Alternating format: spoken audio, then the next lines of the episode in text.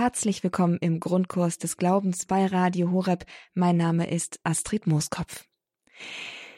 Auch im Jahr 2022 setzen wir unsere Glaubenslehrreihe im Grundkurs des Glaubens Mein Gott und Walter mit Kaplan Johannes Maria Schwarz fort.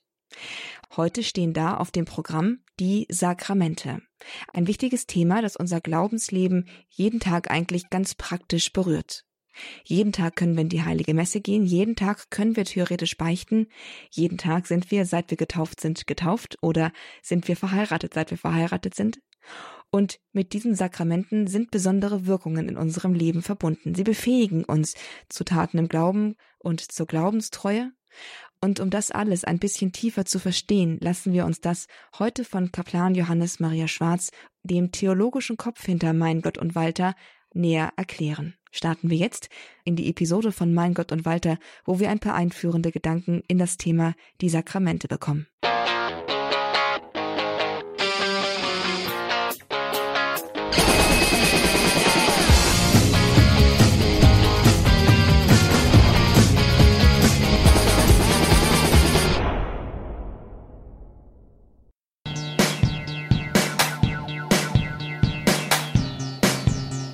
Das ist Walters iPod. Ein tolles Ding. Aber jetzt hat Walters iPod keinen äh, Saft mehr. Ohne Strom ist Walters iPod gar nicht mehr so toll. Im menschlichen Leben ist es ähnlich. Das Glaubensbekenntnis bekennt die Gemeinschaft der Heiligen. Ich glaube an die Gemeinschaft der Heiligen, die Vergebung der Sünden und so weiter. Die Communio Sanctorum, wie das auf Latein heißt, kann man in einem doppelten Sinn verstehen als Gemeinschaft heiliger Menschen oder als Gemeinschaft in heiligen Dingen, Communio Sanctorum. Die Kirchengeschichte hat uns schon gezeigt, dass das Wedeln mit einem Taufschein auch nicht den geringsten Hauch von Heiligkeit erzeugt. Die Gemeinschaft der Heiligen im ersten Sinn wären also jene Glieder am mystischen Leib Christi, die durch die Gnade lebendig mit Christus verbunden sind. Interessant für uns hier an dieser Stelle ist aber vor allem die zweite Deutung, die Communio Sanctorum als Gemeinschaft in heiligen Dingen. Sie bezieht sich vor allem auf die Sakramente. Denn wenn auch die Kirche nicht der Aufenthaltsort super heiliger Menschen ist, so finden wir doch in der Kirche all die Mittel, die notwendig sind, um unser Leben zu heiligen. Für den Christen bedeutet dies in erster Linie, Christus ähnlich zu werden. Und da unser eigenes Bemühen oft reichlich schwach ist, unterstützt uns Gott mit seiner Gnade.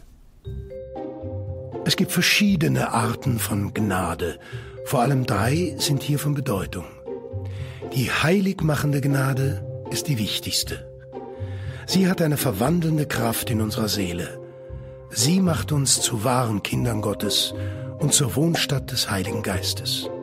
Die heiligmachende Gnade kann man sich verschieden vorstellen, als Kräftigung, so eine Art Spinat für die Seele, mit der wir nun wirklich die Werke Gottes vollbringen können.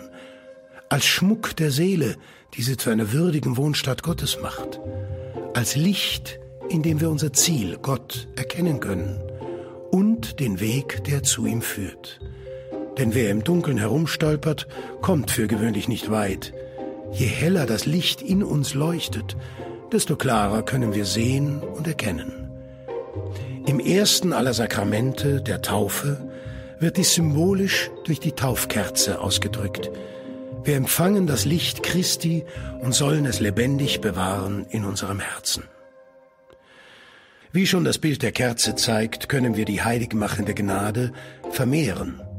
Man könnte sagen, man wird mehr und mehr ein leuchtendes Beispiel. Man lässt mehr und mehr Gott und sein Wirken durchscheinen. Aber natürlich geht es auch andersherum. Durch jede schwere Sünde, durch jede wissentliche und willentliche Abwendung von Gott in einer schwerwiegenden Sache, können wir das Licht unseres Herzens auslöschen. Nur Umkehr und Versöhnung können es neu entzünden. Christus hat seinen Jüngern im Vergebungsdienst der Beichte ein eigenes Sakrament hinterlassen. Wem ihr die Sünden vergebt, dem sind sie vergeben. Wem ihr die Vergebung verweigert, dem ist sie verweigert. Neben der heiligmachenden Gnade gibt es aktuelle Gnaden, Sie stützen und begleiten unser menschliches Handeln, damit uns das Gute gelingt. Drittens gibt es äußere Gnaden. Es sind Gaben, ja Geschenke Gottes, die uns umgeben. Eine solche äußere Gnade kann beispielsweise die Begegnung mit einem Menschen sein, der uns im Glauben tiefer führt. Es können auch irdische Güter sein, die wir nach dem Willen Gottes zu unserem Wohl und dem anderen zum Segen werden lassen. All diese Gnaden beziehen wir von Gott, genauer gesagt von der Erlösungstat Christi. Sein Akt der Liebe am Kreuz hat, wie wir bereits gesehen haben, einen unendlichen Gnadenschatz erworben, der alle Sünde und Unvollkommenheit aufzuwiegen vermag. Damit die Heilstat Christi für uns wirksam wird, müssen wir sie in unser Leben aufnehmen und Christus nachfolgen. Ihm versuchen ähnlich zu werden, dies geschieht nicht so sehr durch unsere eigene Anstrengung, sondern durch Gottes Hilfe, die er uns in den Sakramenten zuwendet. Sakramente sind äußere Zeichen, die von Christus eingesetzt sind, um eine Gnade zu bezeichnen und diese Gnade auch zu bewirken. Die verschiedenen Arten von Gnade kommen nicht nur über die Sakramente zu uns. Gerade äußere Gnaden erreichen uns natürlich auf einem anderen Weg. Auf eine Weise, sind sogar die Sakramente selbst eine äußere Gnade, denn sie sind äußerlich sichtbare Handlungen. Aktuelle Gnaden, die man auch helfende Gnaden nennt, erwirken wir oftmals durch das aufrichtige Gebet. Aber selbst die heiligmachende Gnade kann uns auf einem anderen Weg geschenkt werden. Deus non alligator sacramentis heißt eine theologische Maxime. Das heißt, Gott ist nicht an die Sakramente gebunden. Aber so könnte man sagen, wir für unseren Teil, wir sind an die Sakramente gebunden, denn sie sind für uns der normale Weg, den uns Gott geschenkt hat, um die Gnade allem voran, die heiligmachende Gnade zu erlangen und zu vermehren.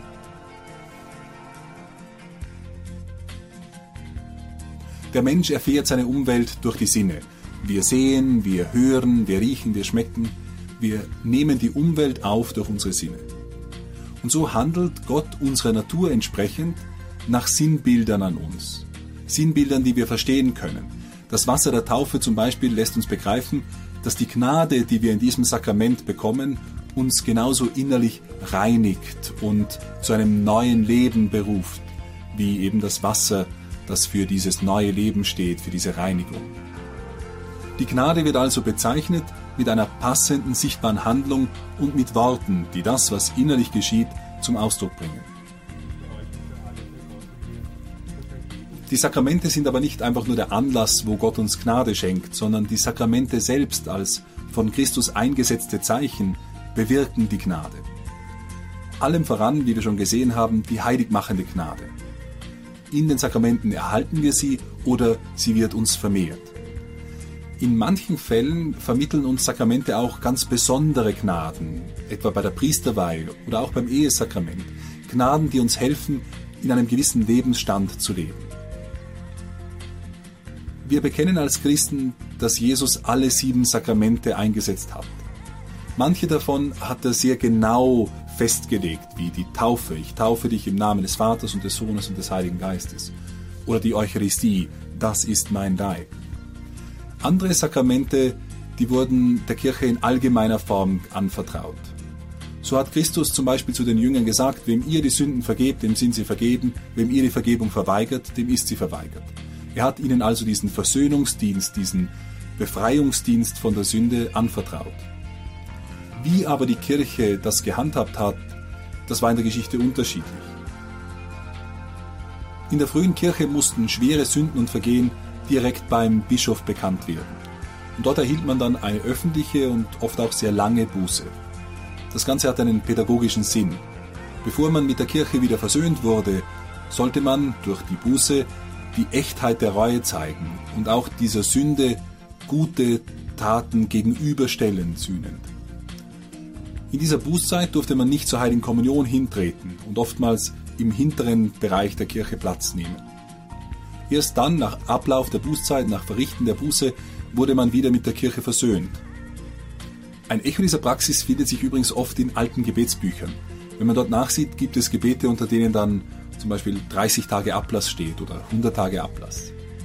Das heißt, in Bezug auf die alte Bußpraxis hätte das bedeutet, dass man die Zeit der Buße um 30 oder um 100 Tage abkürzen konnte, wenn man dieses Gebet, diese Gebetsübung, die die Kirche vorgeschlagen hat, andächtig verrichtet hat. Damals in der frühen Kirche hätte man jedoch kaum durch das Beten eines einfachen Gebetes die Bußzeit so einfach abkürzen können. Die Form der Beichte, so wie sie heute üblich ist, hat sich langsam aus der klösterlichen Praxis entwickelt. Die Buße ist nicht mehr öffentlich und wird im Normalfall nach der Lossprechung verrichtet. Aber auch jetzt ist die Buße ein integraler Bestandteil und ein notwendiger Bestandteil, damit die Sündenvergebung Wirkung zeigt. Sakramente sind also äußere Zeichen von Christus eingesetzt, um eine Gnade zu bezeichnen und diese Gnade auch zu bewirken. Sie sind unser wichtigstes Mittel, um in der Christusnachfolge voranzukommen. Und sie stützen uns auf verschiedene Weise auf unserem ganzen Lebensweg. Im Leben gibt es Höhen und Tiefen, ein Auf und Ab. Es gibt auch wichtige Abschnitte und Punkte.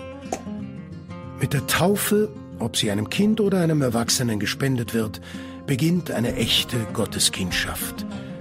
Die Firmung stärkt den Menschen. Er soll furchtlos und auch im Gegenwind firm, also feststehen können. Er soll den Glauben mutig nach außen hin verkünden. Die Ehe oder die Weihe stützen uns im Leben einer bestimmten Berufung. In gefahrvoller Krankheit hilft die Krankensalbung dem Leib und vor allem der Seele bei ihrem schweren, vielleicht auch letzten Gang. Zwei Sakramente sind besonders häufig unsere Stützen. Die Eucharistie entspricht der irdischen Nahrung. Sie stärkt das übernatürliche Leben in uns und verbindet uns immer enger mit Christus. Die Beichte hingegen hilft uns im Kampf gegen die Sünde. Sie stärkt uns im Guten und stellt uns wieder her, wenn wir die Gnade Gottes verloren haben.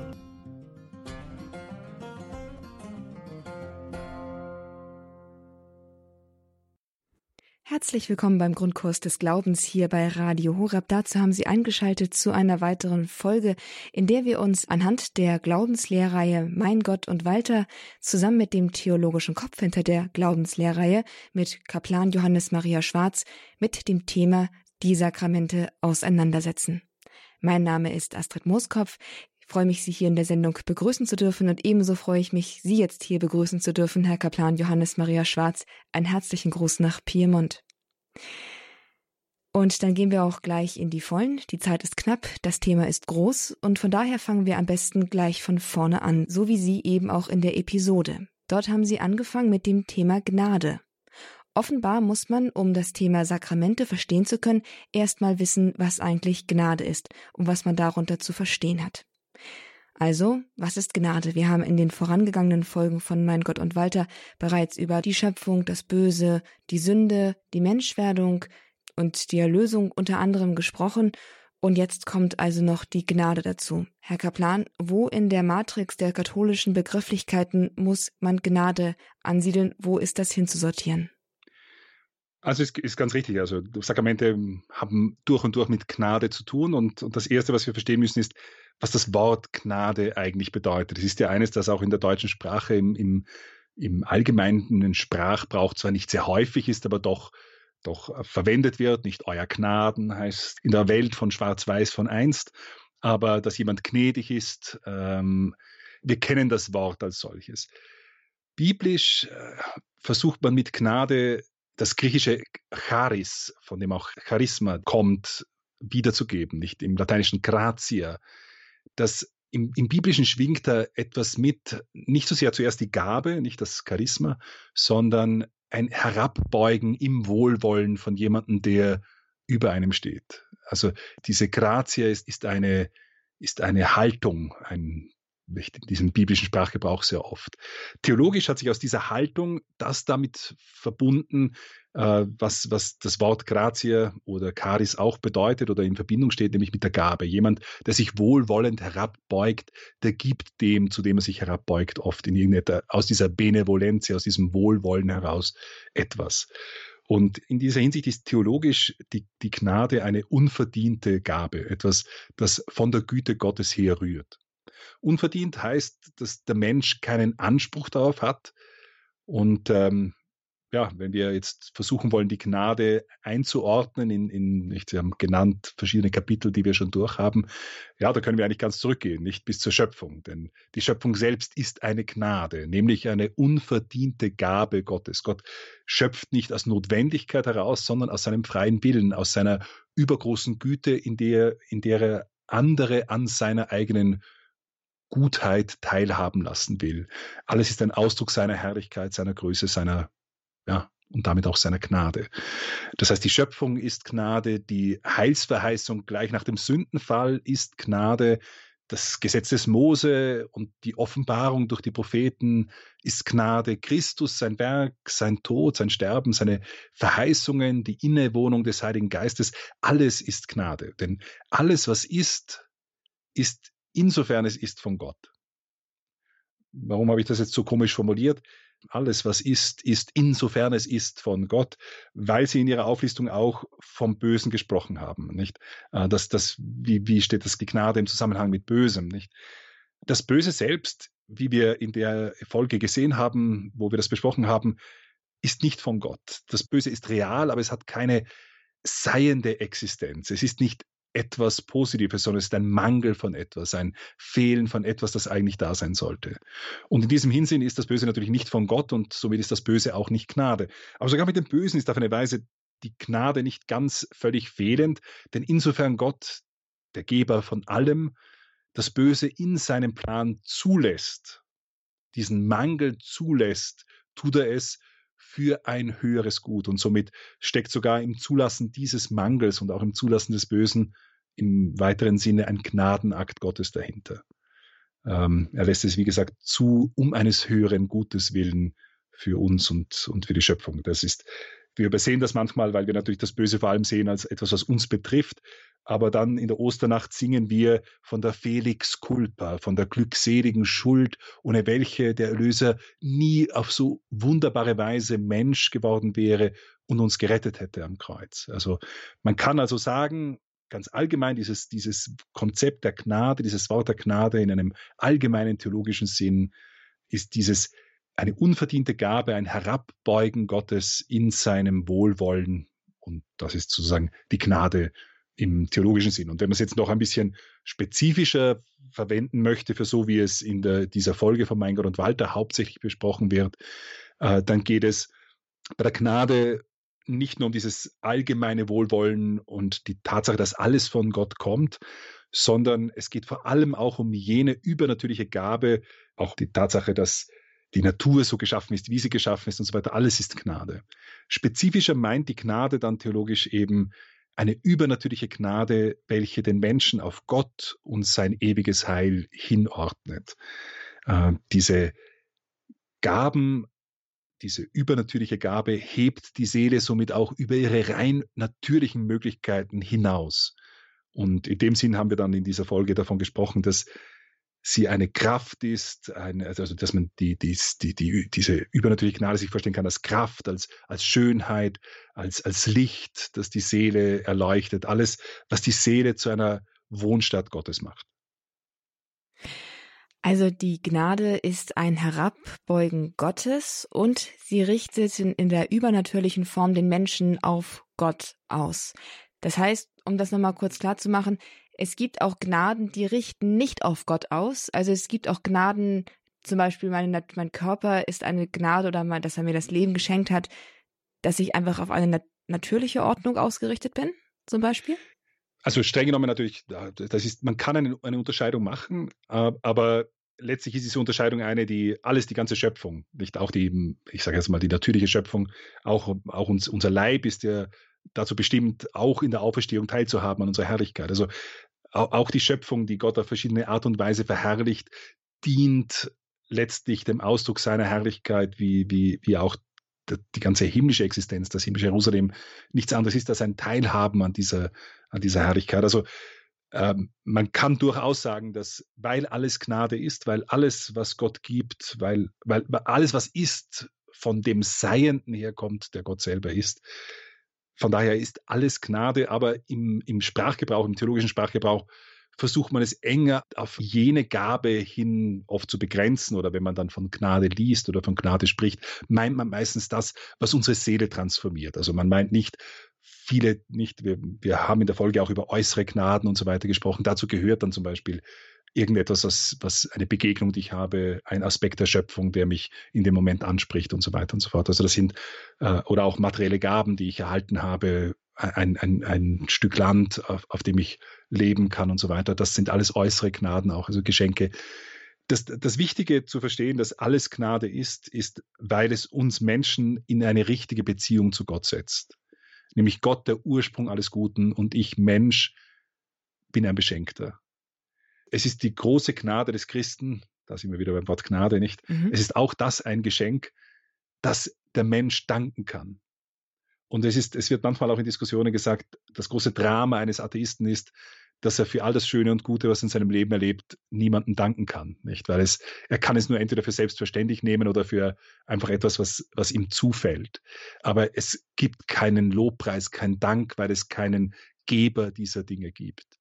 Und wenn man sich gerade auch unsere Kultur und unsere Welt ansieht, dann ist einiges der, einige der schönsten Dinge, die es in der Welt gibt und der großartigsten Dinge, die es in der Welt gibt, sind gemacht worden aus einem, aus dem Bedürfnis des Menschen heraus zu loben, zu preisen, zu danken. Das ist sicher ein, ein hinzugefügter Aspekt jetzt, der das noch einmal verdeutlicht, wie wichtig es auch ist zu verstehen, dass wir als Geschöpfe alles aus der Gnade heraus haben. Wie gesagt, dann theologisch gesehen sprechen wir von der Gnade meistens gerade in Bezug auf die Dinge, die, die, die unsere Seele unmittelbar treffen, was unsere Seele auf Gott hin aushandelt. Da geht es um eine Qualität der Seele. Genau, und damit sind wir bei der sogenannten heiligmachenden Gnade. Auch das haben wir bereits in der Episode eben gehört. Die heiligmachende Gnade ist ja eben genau die, die die Seele transformiert. Können Sie vielleicht ein Beispiel für eine heiligmachende Gnade geben und wie erlangt man sie?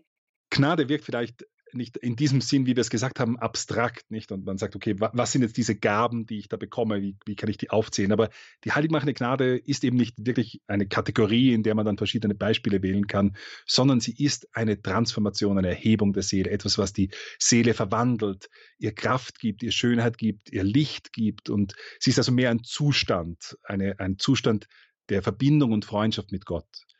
Das heißt, es, die Gnade als heiligmachende Gnade ist, ist zwar eine Gabe, die von Gott kommt, aber sie lässt sich jetzt nicht wie andere Gnadengaben, wie äußere Gnadengaben, wo ich aufzählen kann, das ist eine Gnadengabe und das hat Gott geschenkt und diese Frau hat mir Gott geschenkt oder diesen Mann hat mir Gott geschenkt und die Kinder hat mir Gott geschenkt und diese Stadt, in der ich lebe, wo ich Freunde habe, das ist alles eine, das sind äußere Gnaden, die kann ich leicht aufzählen. Die heiligmachende Gnade ist etwas, was, was eine innere und eine geistige Transformation der Seele bedeutet, sie mit Kraft, Schönheit und Licht ausstattet, eine, eine Freundschaft mit Gott herstellt, etwas, was dem Menschen geschenkt worden ist in der Schöpfung, etwas, was er in Adam verloren hat und etwas, was Christus wiederhergestellt hat. Also das ist etwas, was die heiligmachende Gnade in dem Sinn lässt sich also weniger in einem Beispiel formen, sondern da geht es um diesen Grundzustand des erlösten Menschen oder auch des geschaffenen Menschen vor dem Fall. Also es ist ein Zustand. Ähm, bevor wir auf die Frage kommen, wie man sie erlangt, denn es gibt ja offenbar den Zustand nach, also nach dem Fall. Äh, woran merkt man denn, dass man äh, in der heiligmachenden Gnade ist? Denn wenn es doch einfach nur ein Zustand ist und man es irgendwie nicht so richtig quantifizieren kann, woran merkt man, dass man im Besitz der heiligmachenden Gnade ist? Das ist eine, eine wunderbare Frage, weil äh, das ist etwas, was natürlich ähm, in der protestantischen Theologie zur großen Frage wird, nicht? Ist, wie weiß ich, dass ich, dass ich gerettet bin? Äh, es wird oft gefragt, nicht, äh, die Leute würden sagen, I am saved, nicht, ich bin gerettet, weil ich an Christus glaube, weil im Prinzip hier auch nicht wirklich, hier gibt es zwar eine Gnadentheologie, aber nicht eine, die den Menschen wirklich verwandelt, sondern alles, was ich machen muss, ich muss einen Willensakt setzen. Jesus, du bist für mich gestorben, ich nehme dich an als meinen persönlichen Heiland und Herrn. Das heißt, dann weiß ich auch, dass ich gerettet bin. Die Tatsache, dass ich dann vielleicht 50 Jahre nachher das Christentum verlasse, hebt natürlich dann wieder Zweifel auf, was ich genau damals gewusst habe. Aber da würden dann manche protestantische Vorstellungen wieder sagen, okay, du warst kein Auserwählter und du hast dir das nur eingebildet, du warst nie gerettet, du hast nur geglaubt, du bist gerettet.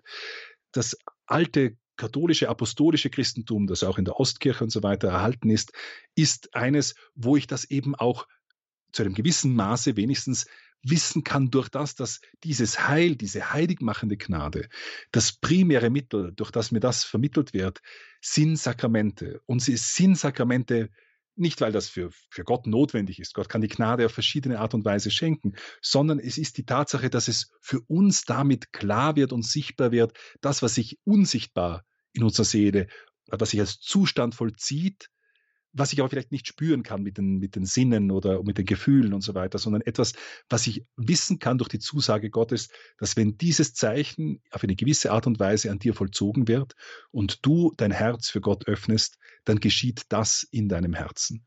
Und damit ist auch diese Konkretheit, also wir sehen das immer wieder beim Handeln Christi. Also Christus könnte sagen, nicht du bist geheilt und du bist geheilt und du bist geheilt, so wie in den USA gibt es eine, eine Talkshow-Moderatorin, Oprah Winfrey heißt die und die, mhm. die unglaublich reich ist und die hat dann irgendwo bei ihrer letzten oder ich weiß nicht, ob das die letzte oder immer der Jubiläumssendung vor vielen, vielen Jahren, ich weiß nicht mehr, da hat sie dann ihrem Publikum, hat ist sie dort gestanden und gesagt, du bekommst ein Auto und du bekommst ein Auto und du bekommst ein Auto.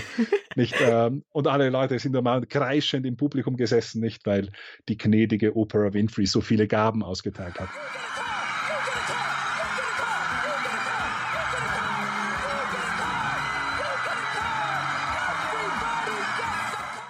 So hätte das Christus natürlich auch machen können, nicht? Und sagt, du, du, du. Aber Christus geht zu den Menschen, er fasst sie an, er knetet aus einen Teig aus Speichel und, und, und, und Staub. Er macht etwas, er gibt ein sichtbares Zeichen, damit die Leute merken, was geschieht. Er heilt einen Gelähmten nicht so sehr, weil die Heilung des Gelähmten das Wichtigste ist. Denn zuerst vergibt er ihm die Sünden. Man könnte fast sagen, er heilt den Gelähmten nur, damit die Leute erkennen, dass ihm auch die Sünden vergeben worden ist. Denn was ist leichter zu sagen? Du bist geheilt und keiner weiß, was drinnen wirklich passiert, oder etwas Sichtbares.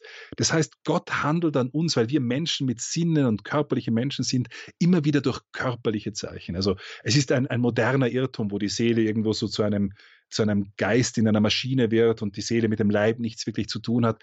Die biblische Religion ist eine, ist eine inkarnierte, eine, eine, eine Religion aus dem Judentum kommend, die den Leib als Teil des Menschen sieht und somit auch das Handeln am Leib, so wie, das, wie, wie auch ein Opfer, eine sichtbare Gabe ist für etwas, was intern geschieht, nämlich für diese innere Hingabe.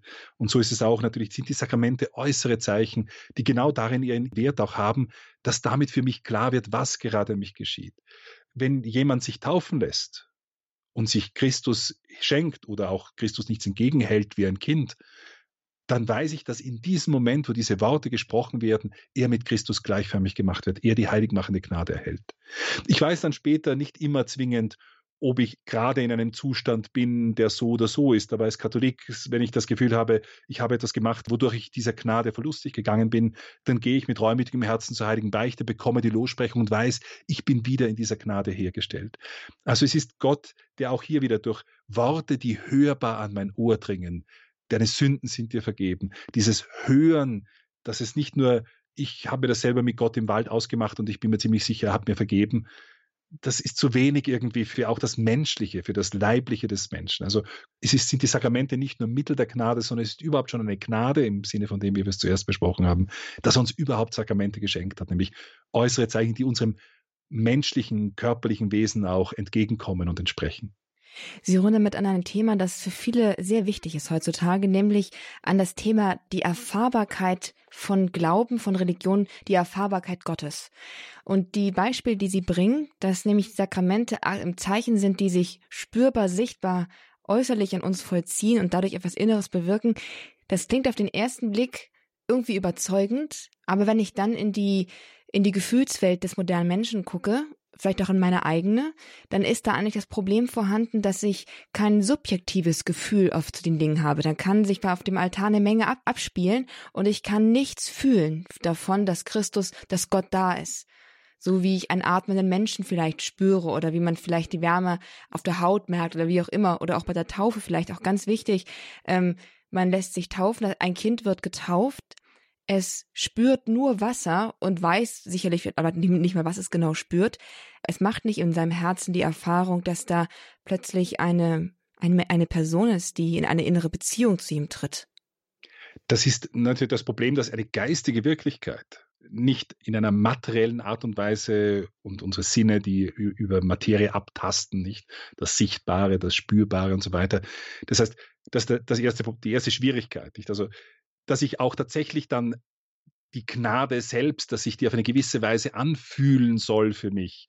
Da haben wir das Problem, weil die Gnade etwas Geistiges ist, eine geistige Qualität der Seele, keine materielle Qualität der Seele und somit auch nicht durch materielle Sinne wie meine inneren Gefühle oder die Körpertemperatur, die dann sich leicht erhöht und Wallungen entstehen, eigentlich äh, äh, spürbar und sichtbar macht. Also das heißt, es ist, hier geht es mehr darum, dass es für mich ähnlich wie bei dem Menschen, der liebt. Jeder Mensch, der wahrhaft liebt, sei es eine Mutter ihre Kinder, sei es ein Mann seine Frau oder eine Frau ihren Mann, der liebt und die Gefühle, die er im Laufe eines Lebens dieser Liebeshingabe spürt, die reichen von Überschwänglichkeit bis über Gleichgültigkeit hin zu Verachtung. Und das in, in einem Wechsel, der im Leben auf und ab gehen kann. Gerade auch durch das, was jemand gerade tut, was jemand gerade sagt, was ich gerade vielleicht auch, wo man sich auseinander, aber Liebe, eine Mutter liebt, ihr, liebt die Kinder auch dann, wenn, wenn, und zwar auf eine Art und Weise, dass es eben nicht spürbar ist. Ich kann zornig sein auf ein Kind, das sich so und so gegenüber mir verhält oder, oder gegenüber einem anderen sich so verhält, weil es sich ungerecht verhält. Ich, also die, diese Gefühlswelt selbst, Liebe, und das würde ich jedem Ehepaar sagen, ähm, Liebe ist nicht primär etwas, was ich in dem Moment gerade fühle, sondern es ist eine Entscheidung des Willens. Und das ist etwas, auch da wieder berühren wir einen geistigen Aspekt, weil Liebe ein Akt ist, wo ich sage, ich will mich in den Dienst des anderen stellen. Und so ist es eben auch in den Sakramenten. Es wird für mich durch diese äußere körperliche Art und Weise, wie ein Sakrament funktioniert, wird für mich klar, was in diesem Moment geschieht. Aber es wird klar im Sinne von dem, dass meine Vernunft erkennen kann, dass mein Wille sich dem fügen kann oder dem, dem zuneigen kann. Aber, wie Sie richtig sagen, geht das nicht zwingend einher mit einem bestimmten Gefühl, das ich jetzt auch so fühle, weil eben das, was ich bekomme, etwas Geistiges ist und nicht etwas Materielles, was zwingend materiell auf meinen Körper wirkt. Dann heißt es also, dass das größere Problem der Gottesbegegnung, das uns auch in der Form von Sakramenten und Gnade, was auch heutzutage schwer verstanden wird von, von den vielen, die der Kirche nah oder fern stehen, dass es die Geistigkeit Gottes ist, die uns herausfordert, dass der Glaube äh, von uns fordert, an jemanden zu glauben, dass er gut ist, den wir natürlich niemals spüren eigentlich, sondern an dem wir nur sehen können durch die Gaben, die er uns aus Güte zeigt und uns dann dem anvertrauen. Das ist die Herausforderung von eines Glaubens an eine geistige, an einen geistigen Gott, oder? Also ich glaube, da sind Sie, sind Sie genau an dem Punkt, nicht? Also die Tatsache, dass Gott, Gott ist geistig, wie Sie richtig sagen, und wir haben somit, wir haben keinen Sinnesorgan, mit dem wir Gott erspüren können, nicht? Weil, weil unsere Sinnesorgane auf die materielle Welt gerichtet sind und auf materielle Eigenschaften. Wir haben den Verstand, mit dem wir Gott erkennen können, seine Größe, seine Erhabenheit, seine Schönheit. Wir können mit dem Willen uns diesem als wahr und gut und richtig und als dieser unendlichen Liebe erkennbaren, ähm, diesem Wesen können wir uns mit dem Willen hinzuneigen. Aber es ist tatsächlich eben so, dass, dass, dass Vernunft und Wille die die, die, äh, die, die Kapazitäten unserer Seele sind, die im Rechten mit Gott in Kontakt kommen können. Nun ist es so, dass Gott überfließend aus dieser Erkenntnis und auch aus diesem Willen, Willensakt diesen auch begleiten kann und er tut es gelegentlich, gerade auch wenn er uns näher zu sich hinzieht, dass wir vielleicht auch dieses ein, ein, ein wirkliches Gefühl seiner Gegenwart spüren können und dass tatsächlich dann auch das überschwappt auf unsere Gefühle in einem gewissen Sinne, dass Gott diese berührt. Und es ist dies eine, eine, eine Geschichte, die in der, wenn man über die, die, die, das geistige Leben spricht, sehr oft geht es da darum, dass, dass ähm, nicht das geistige Leben würde man eingliedern in den Anfang, in, in, in den Fortschritt und in die Vollendung. Ähm, das heißt, der eine, der erste Weg ist der Weg der Reinigung, der Weg der Erleuchtung und der Weg der Kontemplation. Das heißt, der Vereinigung mit Gott. Das wäre so ein Aufstieg zu Gott. Und in der klassischen Spiritualität, die, bei den Karmeliten wie Teresa von Avila, Johannes vom Kreuz, in der dominikanischen Spiritualität, da wird man sehr oft davon die, die, Reden hören, dass es dann die sogenannte Nacht der Sinne gibt. Das ist der Übergang oder etwas, was man in der ersten Phase im Übergang zur zweiten lernen muss, ist am Anfang oft zieht uns Gott, wie er die Kinder zieht, mit einem Stück Schokolade, nicht was süß schmeckt und wo ich auch, wo vieles involviert ist, was aber in Wirklichkeit folgende Gefahr in sich birgt, wenn ich zu stark meine persönlichen Gefühle identifiziere mit der Gegenwart Gottes, dann kann es durch und, und mit dem Wohlgefühl, das ich daraus schöpfe, dann kann es dazu führen, dass ich Gott nicht um seiner selbst willen liebe, sondern ihn darum liebe, weil es mir gut tut. Und somit Gott selbst ein Stück weit wieder verengt wird auf mein eigenes Wohl hin. Und so sagen die großen spirituellen Autoren, um uns da rauszuhelfen, entzieht sich Gott und wir spüren oft eine Trockenheit. Äh, eine Trockenheit, die jetzt, wenn sie nicht von der Lauheit kommt, das wäre ein anderer Grund für Trockenheit, sondern eine Trockenheit, die daraus entsteht, dass Gott sich zurücknimmt, damit wir beginnen, Gott nicht mehr so zu lieben, wie wir ein, ein Stück Süßwaren lieben, weil das einen Wohlgeschmack gibt, sondern weil wir tiefer gehen und seine Größe, seine Schönheit äh, erkennen können und aus dem heraus Gott in einem Willensakt lieben, auch wenn wir selber nicht unmittelbar etwas davon spürbar haben. Das heißt, in diesem Sinne, nicht alles das, was Sie beschrieben haben, das kann, kann eingeordnet sein in, in so einer, in einer Perspektive, wo, wo auch das sakramentale Leben durch diese ganzen drei Phasen des geistigen Lebens geht. Und es gibt Leute, die gerade auch nach einer Bekehrung oder so von Gott wirklich so gepackt werden und, und, und sie auch irgendwie diese Liebe Gottes in ihrem Herzen spüren. Und manche suchen das auch dann durch verschiedene Arten des Gebets und so weiter, wo sie das erlebt haben, immer wieder zu, zu wiederholen und, und zu vertiefen und, und herbeizuführen. Und manchmal gelingt es, manchmal vielleicht weniger und dann hat man Zweifel, ist das so oder nicht? Habe ich mich getäuscht oder habe ich mich irgendwie hineintäuschen lassen in etwas Emotionales? Hier alles vom geistigen Leben her betrachtet geht es eigentlich darum, hier Gott nicht zu lieben, weil es mir etwas bringt, sondern um seiner selbst willen. Und Gott schenkt uns diese Gnade, uns von diesem Bedürfnis, Gott für uns selbst zu lieben, zu lösen, indem er sich da auch zurücknimmt. Und äh, in dieser Hinsicht sind vielleicht auch die Sakramente nie wirklich gemeint, nur bei diesem Anfangsstadium stehen zu bleiben, sondern tiefer zu gehen. Das heißt aber, dass natürlich auch Gott immer wieder auch in unserem Leben, um uns Anreiz zu schaffen, um uns, um uns einen Impuls zu geben, nämlich durch seine helfenden Gnaden, dass wir da auch wieder Erlebnisse haben, wo, wo die Emotionen vielleicht berührt werden. Nicht so, dass wir einen, einen Impuls daraus bekommen, aber es ist mhm. nicht wesentlich. Das ist das auch, was mit übernatürlicher Gnade gemeint ist, oder dass man, dass Gott etwas gibt, wodurch wir auf ihn ausgerichtet werden, und zwar wirklich auf ihn ausgerichtet werden, dass er uns bereits in den Stand versetzt, ihn so lieben zu können, ohne dass wir ihn spüren. Das ist mit der heiligmachenden Gnade auch gemeint. Wir spüren sie nicht zwingend, sie ist aber trotzdem da und das ist der Zustand, in dem wir einfach anfangen können, Gott schon zu lieben, ohne dass wir es spüren. Genau, also das heißt, das wird unser ganzes Leben hindurch so sein, dass die Gnade selbst, wir haben einfach kein Sinnesorgan für diese Gnade und von daher äh, ist, ist diese Gnade etwas, was wir, was wir nicht spüren können. Es kann sein, dass aus dieser Erfüllung uns, un, unseres Willens und unserer, unseres Verstandes das auch überschwappt auf die Sinne und so weiter und, und oder Gott uns besondere Gnadengaben auch diesbezüglich schenken kann, die uns helfen sollen in einem gewissen Stadium oder auch immer wieder durch unser Leben hindurch. Aber sie sind, wie gesagt, dann helfende Gnaden und nicht das Wesentliche mehr. Die heiligmachende Gnade ist diese Transformation der Seele, die sie auf Gott hin ähm, bewegt. Und weil die Seele in der heiligmachenden Gnade umgestaltet wird, passiert dann dort das Entscheidendste überhaupt, was das christliche Leben ausmacht. Denn das christliche Leben ist nicht nur etwas, wo wir dann durch die Gnade umgestaltet werden und dann halt als umgestaltete Menschen versuch, versuchen müssen, so gut wie möglich Gott nachzuhumpeln oder Christus und seinem Weg, den er uns vorgezeigt hat, sondern es geht wirklich darum, dass wir durch diese geschmückte, durch diese Seele eine Wohnstatt Gottes selbst haben und dass Gott zu uns wohnen kommt im Heiligen Geist und weil der Heilige Geist die Liebe zwischen dem Vater und dem Sohn ist, insofern wir da mit dem Heiligen Geist verbunden sind und unsere Seele mit dem Heiligen Geist verbunden ist und zur Wohnstadt geworden ist, werden wir sozusagen hineingenommen in diese Liebesdynamik zwischen dem Vater und dem Sohn. Wir werden hineingenommen in das dreifaltige Leben Gottes selbst. Also das ist das, was eigentlich das, das, das, das Entscheidende ist. Und aus dieser Gegenwart des Heiligen Geistes, da kann ich dann jetzt nicht so sehr die spüren, indem ich jetzt ein Gefühl habe oder ein Kribbeln im Bauch oder einen Schauer über den Rücken, sondern die Gegenwart des Heiligen Geistes, die sehe ich dann vor allem auch durch die Gaben, die er bringt, dass die in meinem Leben sich beginnen zu entfalten, dass, dass die, die, nicht, dass ich den Frieden verspüre und so weiter. Das heißt, hier entstehen Früchte des Heiligen Geistes und eben die Gaben des Heiligen Geistes.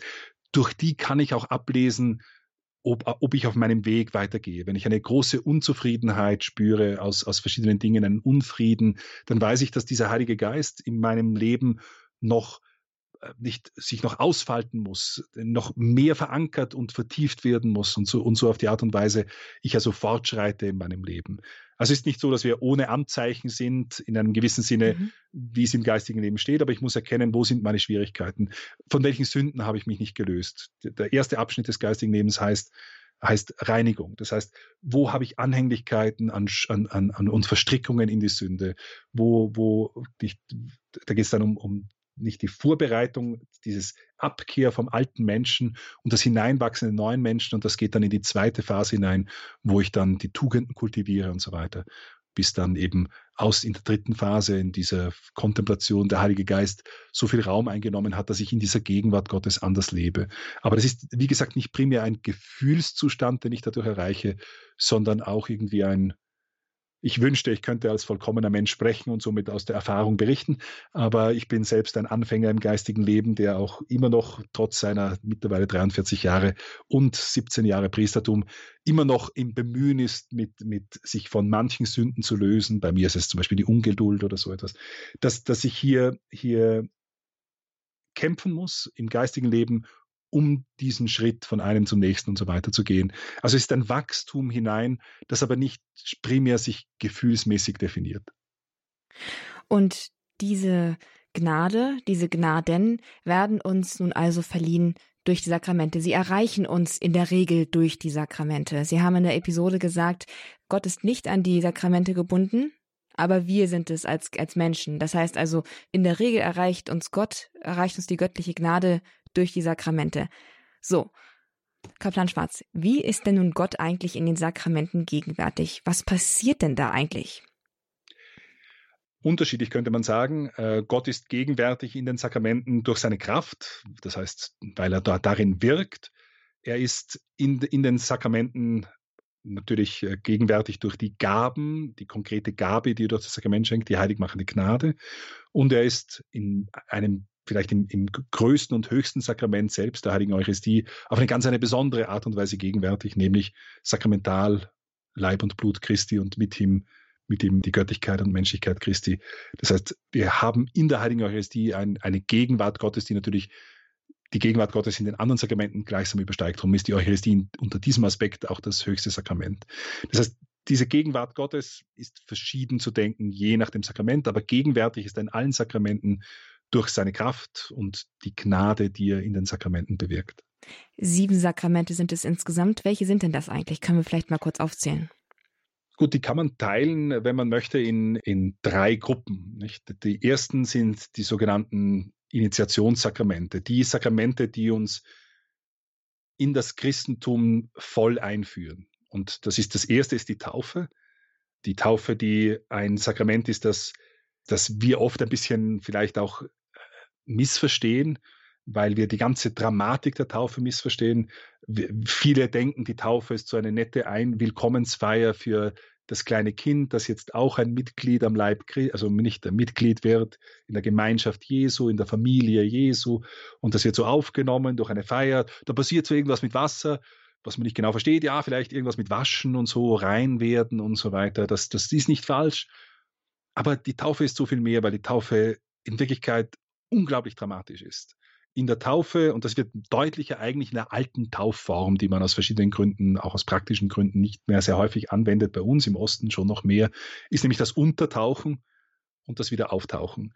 Ähm, das wird dreimalig gemacht oder kann man auch in einer anderen Form, grundsätzlich nicht, wie das historisch gewachsen ist, da legt sich diese Dreiheit nahe, weil eben beim Taufbefehl in Matthäus 28 es heißt, macht die Menschen zu meinen Jüngern, tauft sie im Namen des Vaters und des Sohnes und des Heiligen Geistes, damit in die Dreifaltigkeit, drum diese Dreiheit, dieses dreimalige Untertauchen oder auch, ein, auch wenn man Wasser drüber gießt, geht man sozusagen in diesem Wasser, wird man überdeckt und dann geht man aus diesem Wasser hervor. Da hat man diese Dramatik des Sterbens, das Wasser bedeckt mich, ich gehe unter, der alte Mensch stirbt und ein neuer Mensch ersteht zum Leben.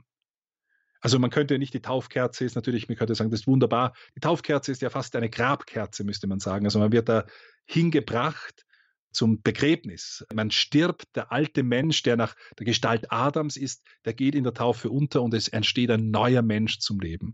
Das heißt, das ist die eigentliche dramatische Symbolik der Taufe. Drum auch die Taufkerze, die an der Osterkerze entzündet wird, weil Christus gestorben ist und auferstanden ist. Also die Taufe ist eine Konfiguration, das heißt eine Verähnlichung mit Christus. Der alte Mensch in mir ist gestorben, ein neuer Mensch soll leben, ein Mensch der Gnade. Das ist das, um was es bei der Taufe geht. Nicht? Also die Taufe ist das erste Sakrament. Die Firmung vervollkommnet das, was in der Taufe geschenkt worden ist und ähm, hat vor allem den Sinn, durch die Kraft des Heiligen Geistes, der ja auch schon in der Taufe geschenkt wird, diesmal nicht nur nach innen hin zu wachsen, sondern nach außen hin diesen Glauben zu bekennen und zu verteidigen. Das ist der Grund, warum im alten Firmritus auch heute oft wird das noch mancherorts gemacht, aber da wird dem Firmling wird eine, eine, eine Ohrfeige, sagen wir Österreicher, wie sagt man, eine Ohrfeige. Backpfeife oder, mhm. oder sagt man in manchen Gegenden vielleicht, wird dem Firmling eine gegeben. Und ich war als Lehrer, der ich Firmlinge auch, auch in, zur Ausbildung brachte, dann immer versucht, dem Bischof zu sagen, bei einem, bei Gewissen dann besonders fest zuzuhauen. Nein, ähm, nur im Scherz gesagt. Was, was soll das? Was, warum macht man das? Weil der Firmling, Firmung, der soll firm stehen, auch im Gegenwind. Der Christ ist nicht gerufen zu attackieren. Der Christ ist äh, gerufen, auch im Widerstand standhaft zu bleiben und zu bekennen. Das heißt, der Heilige Geist wird bei der Firmung besonders gegeben, damit dieser nun innerlich erwachsene, gewordene Christ, der in der Taufe herangewachsen ist, nach außen diesen Glauben bekennt und verteidigt. Also eigentlich ist die Firmung ein großartiges Sakrament, gerade für einen jungen Menschen, der dann sagen sollte, nicht, jetzt gehe ich nicht mehr zur Kirche, weil jetzt habe ich die Firmung auch durch und das Geschenk bekommen, sondern der sollte sagen, jetzt bin ich wirklich zu einem Miles Christi geworden. Ich bin eingelistet worden, sozusagen gleichsam in, die, in den Dienst Gottes, in seine Armee, die nicht mit Waffen kämpft und andere umbringt, sondern die mit den Waffen des Lichts Licht bringt und die diesen die, die bereit ist, das Leben hinzugeben. Also es ist die, auch die Firmung ein großartiges Sakrament. Und das dritte dieser Initiationssakrament ist dann die Eucharistie, in der wir dann wirklich sozusagen Christus selbst empfangen, und genährt und gestärkt werden. Das wären die drei Sakramente der Initiation und dann, um die sieben voll zu machen, haben wir zwei Sakramente, die man auch zwei Sakramente der Heilung nennt. Das eine ist die Beichte, die uns innerlich heiligt, wenn wir durch die Sünde verloren gegangen sind. Und die Krankensalbung, die uns in körperlichem Leid, aber auch in seelischem Schmerz besonders mit Christus verähnlichen soll und durch diese Verähnlichung uns auch natürlich die Kraft gibt, so wie Christus das Kreuz zu tragen, standzuhalten, wenn es Gottes Wille ist, gesund zu werden und weiter zu kämpfen oder eben sonst auch diesen letzten, vielleicht auch schweren Gang zu gehen. Und dann bleiben noch die zwei Sakramente des Dienstes, wie man manchmal sagt. Ähm, das sind Sakramente, die auf die Ordnung der Welt und der Kirche gerichtet sind. Das ist die Ehe, ein großartiges Sakrament, das deswegen so großartig ist, weil die zwei Eheleute, wie wir in einer späteren Folge uns noch genauer anschauen werden, natürlich versprechen, sich gegenseitig zu schenken, sich hinzugeben, sich selbst zu sterben, um für einen anderen zu leben. Um das geht es bei der Ehe, nicht um was die Eheleute glauben, von dem anderen zu bekommen, sondern es geht, ich stelle mich in deinen Dienst, ich gebe mein Leben dir hin. Und genau darin ist die Ehe dann auch eine Christusnachfolge, weil Christus ja gesagt hat, wer mein Jünger sein will, der verleugne sich selbst, nehme sein Kreuz auf sich und so folge er mir nach. Jüngerschaft ist die Ehe, weil ich sage, ich stelle mich in den Dienst des anderen. Die Ehe ist wunderbar in dieser Hinsicht. Das Priestertum ebenfalls ein Sakrament des Dienstes sagt, ich stelle mich in den Dienst, ich verzichte auch auf meine eigene Familie, ich stelle mich in den Dienst der Menschen, damit diese Menschen die Mittel des Heils, dazu gehören auch die Sakramente, zu denen er besonders berufen ist, abgestellt ist, die zu feiern und zu, zu, den, zu den Menschen zu bringen, dass diese Mittel vorhanden sind und möglich sind. Also das wären die sieben Sakramente im Großen und Ganzen äh, zusammengefasst. Und schon ganz gut erklärt. Da bleibt nicht mehr viel, was wir jetzt hier in dieser Episode sinnvoll, auch zeitlich sinnvoll noch besprechen können. Aber eine letzte Frage, die sich vielleicht so mancher stellt, der nämlich ein Problem mit der Kirche als Institution hat. Kaplan Schwarz, woher kommen denn die Sakramente? Also Jesus hat keine Ehen geschlossen und ich glaube auch nicht, er ist mit einem Öltiegelchen rumgelaufen und hat Leuten Kreuzen auf die Stirn gemacht. Also woher kommen denn die Sakramente, dass die Kirche von ihnen behaupten kann, Gott handle darin? Also die Sakramente sind nach kirchlicher Überzeugung von Christus eingesetzt worden. Nur hat er manche Sakramente in ihrer Form und in, ihrem, in ihrer Materie, also das, was gemacht wird und was dazu gesagt wird, sehr detailliert festgelegt und andere der Kirche allgemein übertragen. Äh, wenn wir zum Beispiel die Taufe anschauen, dann habe ich schon erwähnt, den Taufbefehl des Matthäus-Evangeliums 28, wo Christus seinen Jüngern auftragt, die Menschen zu taufen im Namen des Vaters und des Sohnes und des Heiligen Geistes. Zu taufen mit Wasser, was so viel bedeutet wie, okay, da, da, weiß ich schon mal, welche Handlung und mit welchen Worten diese Handlung geschehen soll. Hier haben wir also ein, ein, die Taufe von Christus hier eingesetzt. Wir haben die Firmung, die natürlich etwas zu tun hat mit der Apostelgeschichte, wo die Kirche selbst erfüllt wurde von dieser Kraft des Heiligen Geistes, um diesen Glauben nach außen hin zu bekennen, nachdem sie sonst nicht und auch immer wieder in der Apostelgeschichte, wo es um die Frage geht, habt ihr den Heiligen Geist empfangen? Nicht nur um in eurem eigenen Leben eine Bekehrung zu erfahren, sondern um auch die Verantwortung zu übernehmen, diesen Glauben nach außen hin zu tragen, zu bekennen. Also wir haben das etwas, etwas, was Christus angekündigt hat, dass er den Heiligen Geist senden wird und dass der Heilige Geist das tun wird. Und durch die Handauflegung wird dieser Heilige Geist von den Aposteln den anderen weitergegeben. Von daher haben wir hier auch wieder etwas, wo es von Christus nicht direkt, aber mittelbar eingesetzt wurde. Die Eucharistie als drittes Sakrament ist wieder das, was, äh, wo es sehr einfach ist zu sehen, wo Christus sagt, tut dies zu meinem Gedächtnis und er gibt ihnen, was zu tun ist, nicht Brot und Wein. Und er spricht diese Worte vor der Bedeutung des Kreuzes und theologisch gesehen geht das noch viel, viel tiefer, weil das Abendmahl auch schon, also die, die Brot und Wein, alles hat einen, einen Bezug auch schon zum Tempelkult im Alten Testament. Das ist eine ganz, ganz spannende Sache, die, die oft völlig übersehen wird von den Schaubroten, zu denen die, die zu den Pilgern hinausgetragen wurden und so weiter. Also das ist ein eigenes Thema. Aber das sind so die drei Sakramente der Initiation, die wir sehen, wie sie auf Christus zurückgehen. Die Beichte wiederum, so wie wir sie aus dem Beichtstuhl kennen, hat nicht Christus eingesetzt. Aber er hat seinen Aposteln die Sündenvergebungsgewalt gegeben. Er hat gesagt, wem ihr die Sünden vergebt, dem sind sie vergeben. Wem ihr die Vergebung verweigert, dem ist sie verweigert. Also er hat einen Dienst eingesetzt und den seinen Aposteln übertragen, dass Menschen, die mit der Gemeinschaft, die sich entfernt haben, die brüchig geworden sind, die den alten Menschen wieder Raum gegeben haben und den neuen Menschen sozusagen gleichsam abgelegt haben, dass die wieder diesen neuen Menschen anlegen können durch diese Sündenvergebung, die dann in der Geschichte natürlich verschiedene Formen hatte. Also früher war das wesentlich härter. Früher konnte man nicht einfach zu einem Priester gehen, irgendwo dann am Samstagabend oder am Sonntag in der Früh vor der Messe, sondern da ging man beichten nicht? Und bekam dann eine öffentliche Buße und bekam die Lossprechung erst nach Verrichten dieser Buße. Und das war je nach Vergehen dann auch etwas, wo ich monatelang nicht an der Heiligen Messe teilnehmen konnte, sondern nur hinten in der Kirche sitzen konnte, bis ich dann in der Osternacht wieder versöhnt wurde und wieder eingegliedert wurde, eben auch wieder eine kleine Auferstehung in meinem Leben feiern. Also die Formen können da unterschiedlich sein. Die Krankensalbung als das zweite Sakrament der Heilung auch hier haben wir äh, Jakobus, der darüber spricht, wenn jemand krank ist, dann soll man mit Öl salben, soll ein Ältester gerufen werden und ihn mit Öl salben. Ältester, nicht Presbyteros auf Griechisch, davon kommt auch das Wort Priester. Das ist, der, das ist der, der gerufen wird, um diese Salbung vorzunehmen, die dann mit Sündenvergebung verbunden ist und damit auch schon wieder mit einem Dienst und damit einem Amt in der Kirche und so weiter. Das heißt, das finden wir in der frühen Kirche auch da wieder, weil wie viel hat Christus geheilt, wie viel hat er, wie viel hat er auch in der Krankheit den Menschen beigestanden. In der frühen Kirche hat sich offensichtlich das als etwas herausgebildet, wo dieses Öl, das auch da wieder eine, eine, eine Bedeutung hat, dass ich auf diese Art und Weise mit Christus im Leiden, der ja selbst gelitten hat, für uns konfiguriert werde, ihm ähnlich gemacht werde, verähnlicht werde und auf diese Art und Weise dieses Zeichen, das Äußere eines ist, das innerlich mit etwas einhergeht.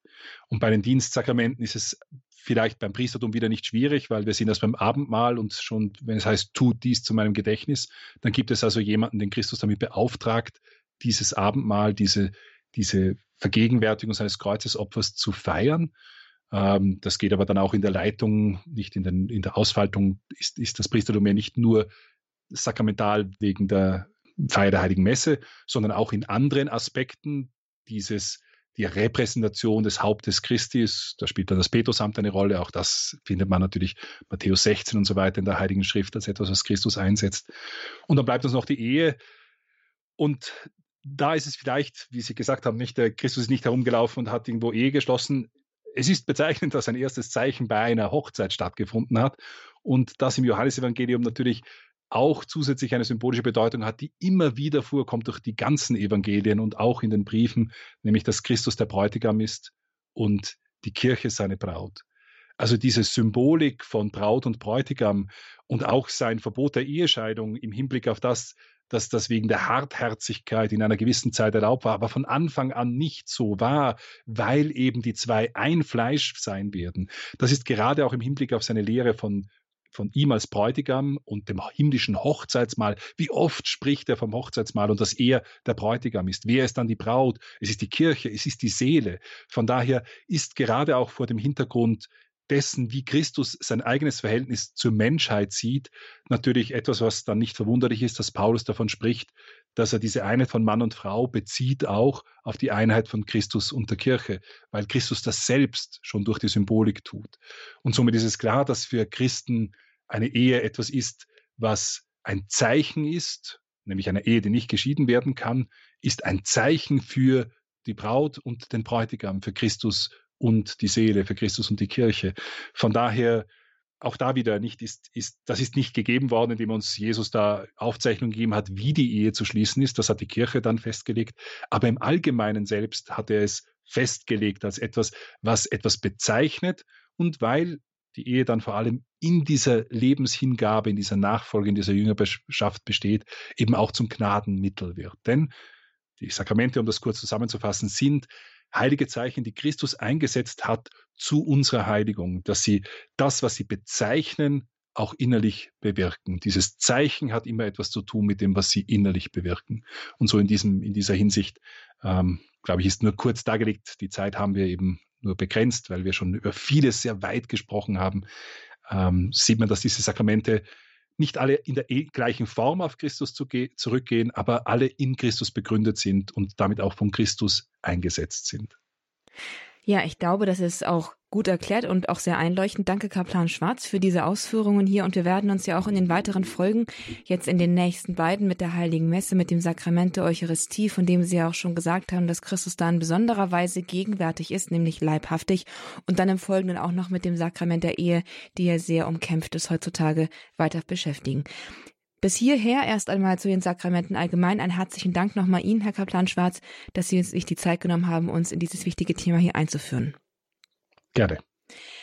Bevor wir jetzt aber zum Segen kommen, um diese Sendung noch zu einem würdigen Abschluss zu bringen, noch ein kleiner Hinweis für Sie, liebe Zuhörer. Diese Sendung, wie auch alle vorangegangenen Folgen von Mein Gott und Walter, dieses hier war die 18. Episode in unserer Glaubenslehrreihe hier im Grundkurs des Glaubens bei Radio Horeb mit Kaplan Johannes Maria Schwarz. Alle diese Folgen können Sie bei uns nachhören auf unserer Internetseite unter www.horeb.org in der Mediathek in der Rubrik Grundkurs des Glaubens. Auch diese Folge, die heutige, die Sie jetzt hier gehört haben, ist in Kürze dort zum Download und zum Nachhören verfügbar. Ein großer Segen liegt auch darauf, wenn man diese Sendungen teilt über die sozialen Medien. In unserer Zeit, wo alles sich digital abspielt, muss auch die Glaubensverbreitung natürlich auf diesem Weg zu den Menschen gelangen können. da können Sie einen wichtigen Beitrag leisten, indem Sie zum Beispiel Sendungen, die Sie hier bei Radio Horeb hören, die Ihnen gefallen, über Facebook, Instagram, Twitter oder einfach über E-Mail oder die Messenger wie WhatsApp oder Signal oder andere teilen und Freunden und Bekannten so einen Zugang zu den zentralen Geheimnissen des Glaubens und zur Heilsbotschaft eröffnen. Jetzt zum Abschluss dieser Sendung dürfen wir noch den Segen von Kaplan Johannes Maria Schwarz erbitten. Unsere Hilfe ist im Namen des Herrn, der Himmel und Erde erschaffen hat. Auf die Fürsprache der seligen Jungfrau und Gottesmutter Maria, eure heiligen Namenspatrone und eure Schutzengel, segne, stärke und behüte euch der dreinige Gott, der Vater und der Sohn und der Heilige Geist. Amen. Gelobt sei Jesus Christus. In Ewigkeit. Amen. einen herzlichen Gruß in die Einsiedelei nach Piemont, zu Kaplan Johannes Maria Schwarz und auch zu Ihnen, liebe Zuhörer, in die Küche, ins Wohnzimmer, ins Auto, wo auch immer Sie jetzt gerade dabei sind. Alles Gute und bis zum nächsten Mal hier bei Radio Horeb. Mein Name ist Astrid Moskow. Schön, dass Sie heute mit dabei waren.